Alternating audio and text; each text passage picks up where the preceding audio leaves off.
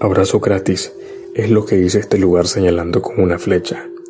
Pareciera una mala broma, pero esta es una fotografía que forma parte de un archivo policial de un asesinato en masa.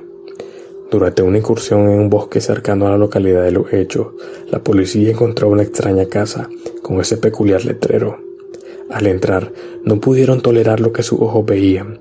Siete cadáveres de niños entre 6 a 17 años fueron encontrados en el lugar sentados, sin ojos y ni brazos. Tal pareciera que el asesino dejó el letrero en forma de burla, pues ninguna de las víctimas podía darlo. Ningún abrazo. La casa se encuentra en el bosque de Pockley, Inglaterra, mismo que es considerado como el bosque de los fantasmas y uno de los más embrujados del mundo. La fecha no se sabe a ciencia cierta. Cuando la policía descubrió el lugar, le fue impactante mirar a los niños ahí sentados. Algunos de los policías señalaron en su declaración que a pesar de que los niños no tenían ojos, se podía sentir como que ellos lo observaban a través de las cuencas negras y vacías que tenían. En el mismo expediente se indica que no fue necesario el acordonamiento del área, ya que la casa se encontraba en el corazón de un bosque, donde las leyendas provocan tanto temor que nadie se atreve a entrar. La policía comenzó a investigar más sobre el lugar para poder encontrar al asesino, que había acabado de manera horrible con los niños. Y a pesar de la investigación que fue intensa, la policía no lograba encontrar ni una pista que diera el rastro del asesino. Parecía todo un profesional. Los policías fueron en cinco ocasiones a investigar y cuando estaban por darse por vencidos y cerrar la investigación por no obtener ningún resultado, con un detector de metales, las policías encontraron una caja metálica de 30 por 40 centímetros aproximadamente en el lugar. Cuando abrieron la caja, esta contenía una nota que decía lo siguiente: Si supieras cuánto disfruto de esto, los gritos de los niños son arrullos de cuna para dormir tranquilo en las noches. Seguramente ya vieron mi obra de artes para cuando ustedes encuentren este tesoro. Disfruten tanto como yo lo hice y no olviden llevar su abrazo gratis. Bajo la nota encontraron una cinta VHS perteneciente a una grabadora de audio. Inmediatamente los policías regresaron a su estación ya había pruebas que podría ayudar a encontrar al asesino. Cuando pusieron el audio, ni imaginaban con lo que se encontraría. En el audio se escucha lo siguiente. No, por favor, no, no. Shh, no grites. No grites. Todo estará bien. Solo quiero que juguemos un rato, que seamos mejores amigos. No grites, o vas a despertar a mis amiguitos que están detrás de ti. ¿Quieres que te unas a ellos? Ven, regálame un abrazo. Al final la policía nunca encontró al sospechoso, mientras que otras personas aseguraban que no se trataba de una persona, sino de algún ser maligno de otro mundo.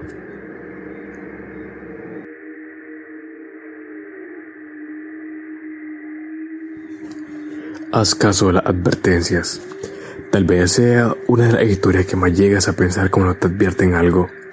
Lo que te diré a continuación es lo que le pasó a un joven que ignoró la advertencia tanto de su director como de su maestro. Te cuento. Un chico cuyo nombre no te revelaré para proteger su identidad se mudó a una nueva ciudad porque su papá lo habían transferido y tenían que irse. Cuando llegaron a su nuevo hogar, lo primero que hizo su mamá fue buscarle una escuela para que continuara sus estudios. Encontró una que le quedaba cerca de la casa donde se habían mudado, y aparte no era costosa, entonces optó por meterlo ahí. El chico fue a ver su nueva escuela y era normal, como la que vas tú o yo. El director le mencionó los planes de estudio y todo eso. Pasaron los días y fue su primer día de escuela. Para ser exacto, iba en tercero de secundaria. Total, el chico se presentó con los de su salón y rápidamente hizo amigos el primer día. Como cada año, el director iba a cada salón a presentarse. Mientras hablaba, mencionó que en esa escuela había toque de queda, ya que años anteriores ocurrió un accidente y el intendente falleció. También mencionó que solamente se los decía a los de tercer año porque eran lo más grande y no quería asustar a los demás grupos. Además que eran lo más probable en quedarse en las tardes, pero le repitió con mucha seriedad que no se quedaran. Esto despertó mucho interés en los niños. Era de secundaria y muchos no creían en esas cosas. Total, el chico y sus nuevos amigos planearon entrar a la escuela ya de noche para ver si lo que decía el director era real. Y para acabarla, un día después de entrar a la escuela, decidieron ir de noche. En total fueron cuatro personas y entre esas incluido el chico. Llegaron a eso de las siete de la noche. Obviamente la escuela estaba cerrada, ni siquiera había velador. Una vez que estaban en la puerta, los tres niños empezaron a sentir nervios y les dio miedo, querían irse. Pero el chico les dijo que eran unos cobardes, que si estaban ahí pues que una vez entraran. Nadie accedió, solamente el chico. Empezó a escalar la pared para entrar en la escuela y lo logró. Sus amigos se quedaron afuera viendo cómo el chico se internaba en la escuela. Total que el chico comenzó a inspeccionar la escuela y la recorrió casi toda, pero no encontró nada. No había señales de fantasmas ahí. Decepcionado, el chico comenzó a regresar a la puerta cuando de repente logró escuchar que alguien silbaba. Pensó que eran sus amigos y entonces siguió caminando. Nuevamente volvió a escuchar los silbidos y pudo notar que venían de dentro de la escuela, no de afuera. Así que se devolvió y empezó a buscar otra vez. Se fue al patio de la escuela y ahí lo vio. Un señor que estaba trapeando, como si nada pasara. Esto puso un poco incómodo al niño, pero luego ya se puso a pensar y llegó a la conclusión que era alguien trabajando ahí. Entonces el niño estúpidamente se acercó con toda la confianza del mundo al señor y le preguntó, ¿qué hace trapeando esta noche? El tipo se quedó callado unos segundos. De repente suelta el trapeador y le dice, ¿que no te dijeron que no vengas de noche? ¿Por qué no haces caso a lo que te dicen? En eso el sujeto pone una cara de enojado y se empieza a acercar al chico. Este comienza a correr y el Señor le persigue y le empieza a decir, ¿por qué no haces caso a las advertencias? ¿Por qué no haces caso a las advertencias? El chico cuando llega a la puerta de la escuela empieza a gritar a sus amigos pidiendo ayuda, pero nadie responde. Parece que se habían ido. Intenta escalar la pared, pero por la desesperación se cae en muchas ocasiones. Cuando ve que el Señor está cerca y ya no alcanzará a escalar, simplemente se sienta, cierra los ojos y se tapa el oído y comienza a pedir ayuda. Pasan unos 10 segundos cuando el niño lo toma del brazo. Era el velador. Le dice que sí, que hacía a esa hora de la noche. El chico le responde que dónde estaba. Cuando entró no lo había visto. El velador le dijo que había ido al baño. Total que le pide que abra la puerta de la escuela para que se pueda ir y eso hace. Cuando ya le abre el velador, le dice el chico, haz caso a la advertencia muchacho. En eso se va, corriendo sin voltear atrás. A la mañana siguiente en la escuela la maestra entra con una cara triste y le dice a los niños, chicos, siéntense, tengo algo importante que decirles. La maestra se recarga en el escritorio y les dice, no sé cómo explicarles esto debido a que es muy repentino. El velador ah, murió ayer. Los que quieran ir al funeral será el día de mañana. De repente, el chico se comienza a acordar que el velador le había dicho la misma palabra que el señor que estaba trapeando. Haz caso a las advertencias.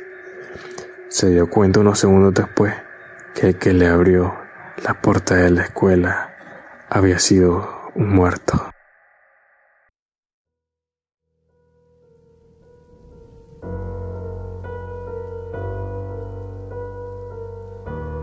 Todo comenzó cuando mi mamá descubrió que mi papá le estaba haciendo infiel con su mejor amiga. Al leer todos esos mensajes y ver la foto que traía mi papá en su celular, a mi madre se le caía su mundo en pedazos. Ella lo amaba demasiado, incluso era muy hogareña, trabajadora, bastante ahorrativa y no tenía vicios. Todo lo contrario a Irma. Ella era alcohólica, siempre andaba en fiesta en fiesta y de hombre en hombre. Tenía muy mala fama en el barrio.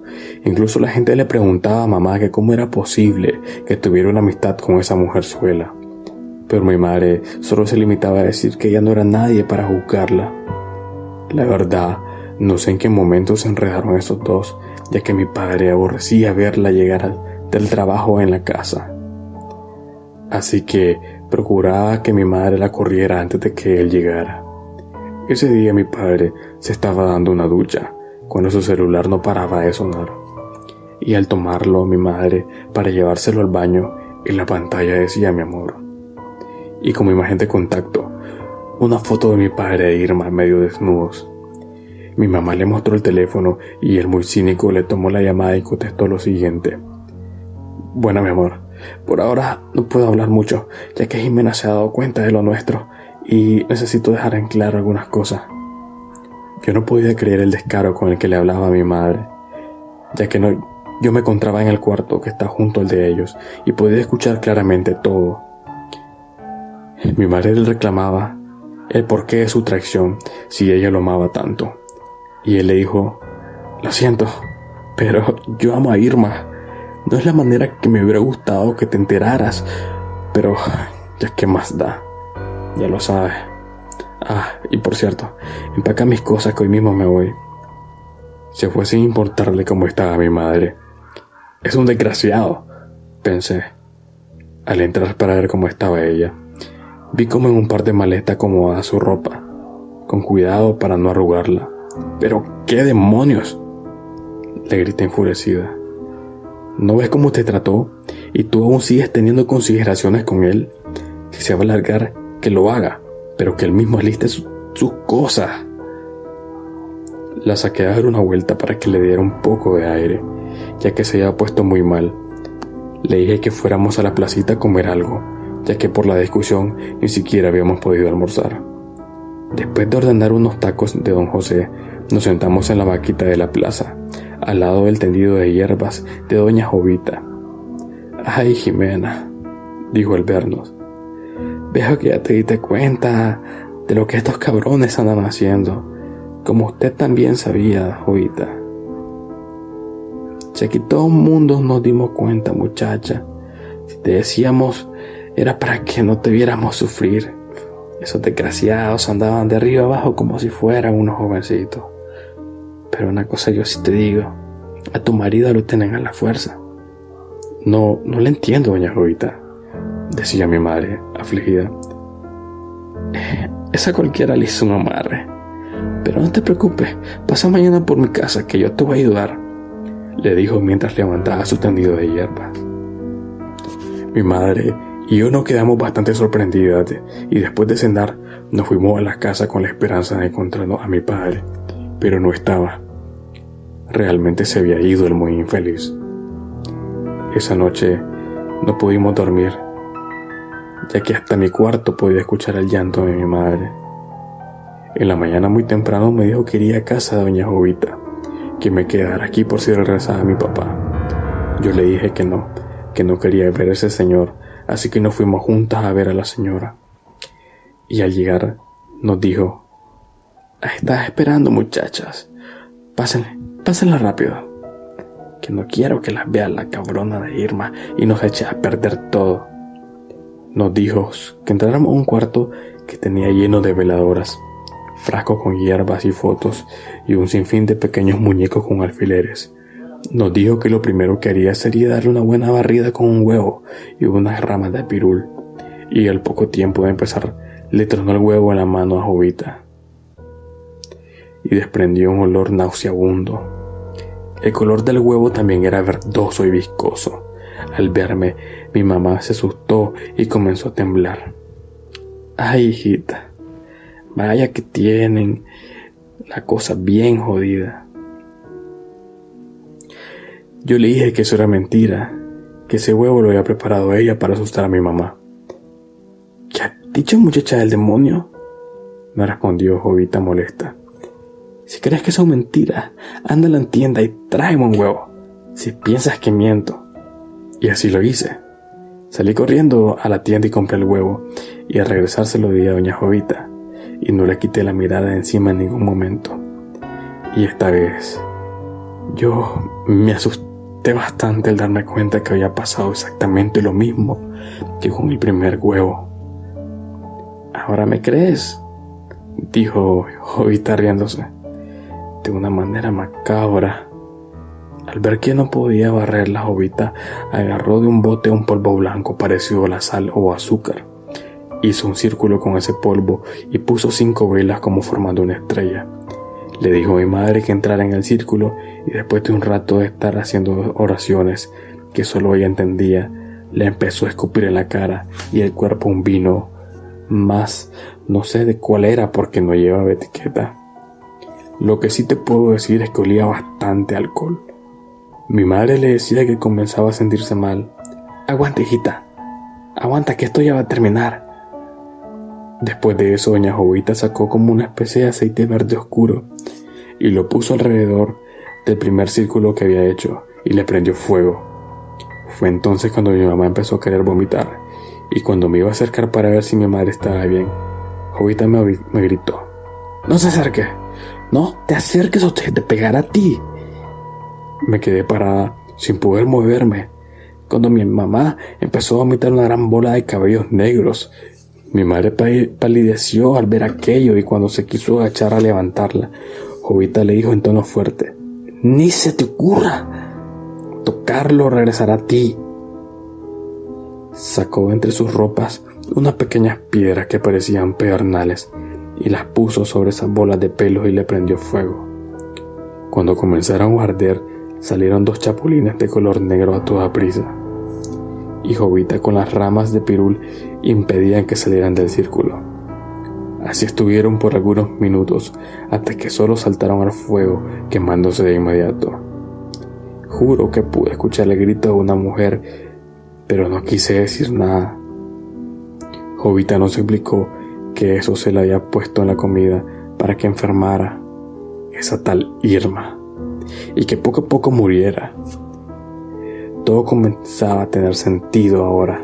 Mi madre le preguntó que si yo podía salir del círculo porque estaba demasiado cansada, pero Jovita le dijo nuevamente que no, que ella sentía que había más. Abrió una pequeña bolsa de terciopelo morado y de ahí sacó unas piedras como ovaladas, con unas rayas extrañas y las aventó al piso. Tiempo después supe que esas piedras eran unas runas Siguió rezando cuando mi mamá comenzó a querer vomitar de nuevo, pero esta vez se puso peor, ya que se estaba comenzando a poner morada. Jovita se acercó, sin pisar el círculo, y después de mojar su mano con una agua negra, metió los dedos a la boca de mi madre, y vi cómo sacó una fotografía entre su garganta. Cayó mi mamá al suelo, regresando poco a poco a su color normal. Ahora sí es todo, dijo Jovita riéndose y limpiándose el sudor. Al salir del círculo abrió la foto frente a nosotros y vaya qué sorpresa. Vimos que era la foto de boda de mi mamá. Estaba la cara de ella tallada y sobrepuesta la foto de la zorra de Irma. Te lo dije, Jimena. Esta te tenía bien jodida. No me quiero imaginar cómo tendrá tu marido. Le dio un pequeño morral rojo y le dijo que le serviría de protección, que ahora poco a poco le iría mal a Irma, pero mi mamá le dijo que ella no quería dañarla, que ella quería dejarle las cosas a Dios ya que ella no podría con la culpa y el remordimiento si algo malo le llegara a pasar. Pero es que tú no le estás haciendo ningún daño, hijita. Solo le estás regresando lo que no es tuyo. Ella lo hizo. Ella es que se lo queda. ¿O quiere volver a tener lo que te saqué? No, no, le dijo mi mamá temerosa. Entonces váyase a su casa que quiero descansar un rato. Pero ¿cuánto nos va a cobrar por todo lo que hizo Jovita? Le dijo mi mamá. ¿Tú crees que lo que hice tenga algún precio monetario que, que puedas pagarme? No, claro que no, Jovita. No quise ofenderla. Mejor ve, y manda el demonio que tienes por hija que me traiga dos panes y leche. Salí antes de que me lo pidieran, ya que no quería hacer enojar más a Jovita. Después de dejarle sus cosas, nos fuimos para la casa y en el camino nos topamos con Irma, que corrió sin ni siquiera darnos la cara. No pudimos evitar reírnos, ya que llevaba gran parte del cabello chamuscado. Así pasaron los días y mi madre poco a poco se fue sintiendo mejor. Lamentablemente mi padre nunca volvió, se hizo alcohólico y muy agresivo, ya que se miraba ver golpear a Irma dos, tres, cuatro veces. Muchas veces vimos a mi papá tirado fuera de la casa, ahogado borracho, pero después de tirar agua con sal y vinagre como dijo Jovita, nunca volvió a acercarse. Creíamos que Irma estaba embarazada, ya que le comenzó a crecer el estómago de una manera descomunal. Pero tiene cerca de dos años y ella sigue que no panza igual. Dice Jovita que es porque toda la porquería que le he hecho a mi mamá y que como se la regresamos, ahora las consecuencias las está pagando ella. Irma ha intentado acercarse a mi mamá para que la perdone, ya que no puede vivir con la factura que la vida le cobró por andarse metiendo en cosas que no sabía. El interés tan caro que ha tenido que pagar Irma a lo largo de los años ha sido terrible. Dice mi mamá que debemos orar por ella para que Dios la perdone por el daño que nos hizo, pero la verdad yo me rehuso porque fue la culpable de que mi mamá se haya destruido. Por eso les digo, cuidado con lo que hacen, ya que todo tiene un tiempo y a veces no conviene pagar un precio tan alto por un capricho. Estaba con mis dos hermanas, Lía y Annie, pues mis padres habían salido. Yo, al ser la mayor, tenía que cuidarlas. Mis padres llegarían tarde, así que pasaría tiempo con ellas. Al fin pues me dedicaba a la universidad y al trabajo, así que hoy íbamos a estar toda la noche despiertas y divertirnos. Mi hermana Lía y yo hablábamos del cole y los amores, mientras Annie jugaba con su muñeca en el cuarto. Era molesto por el ruido que hacía al creer que la muñeca le hablaba, pero ya saben, los niños tienen una gran imaginación. Le quise meter miedo contándole una historia de terror para que se calmara, pero fue inútil. Jugando con la muñeca, esta se le fue bajo la cama y pidió que la sacara, pues le daba miedo a la oscuridad. Como había molestado toda la tarde, la ignoré. Luego de jugar y cenar, nos fuimos a ver películas. Después de un rato le pregunté al día dónde estaba Annie, que ya llevaba un rato que no la escuchaba. Y ella no supo, pues estaba en el celular. La buscamos. Yo fui a buscar en el cuarto y entré y escuché su risa. Me acerqué a la cama hasta quedar a la orilla cuando sentí su mano tocar mi pie para asustarme, como yo lo hacía con mis cuentos de terror. Pero cuando me agaché para sacarla, escuché a Lía al otro lado gritando, Aquí está Emma, no te preocupes. Me di cuenta que no había nadie en el cuarto, excepto la muñeca y yo. Corrí a la puerta sin decir nada, bajé la escalera intentando olvidar lo ocurrido. Al entrar a la sala y hablando como si no hubiera pasado, mi hermana Annie giró la cabeza y me dijo, perdónala, solo quería jugar.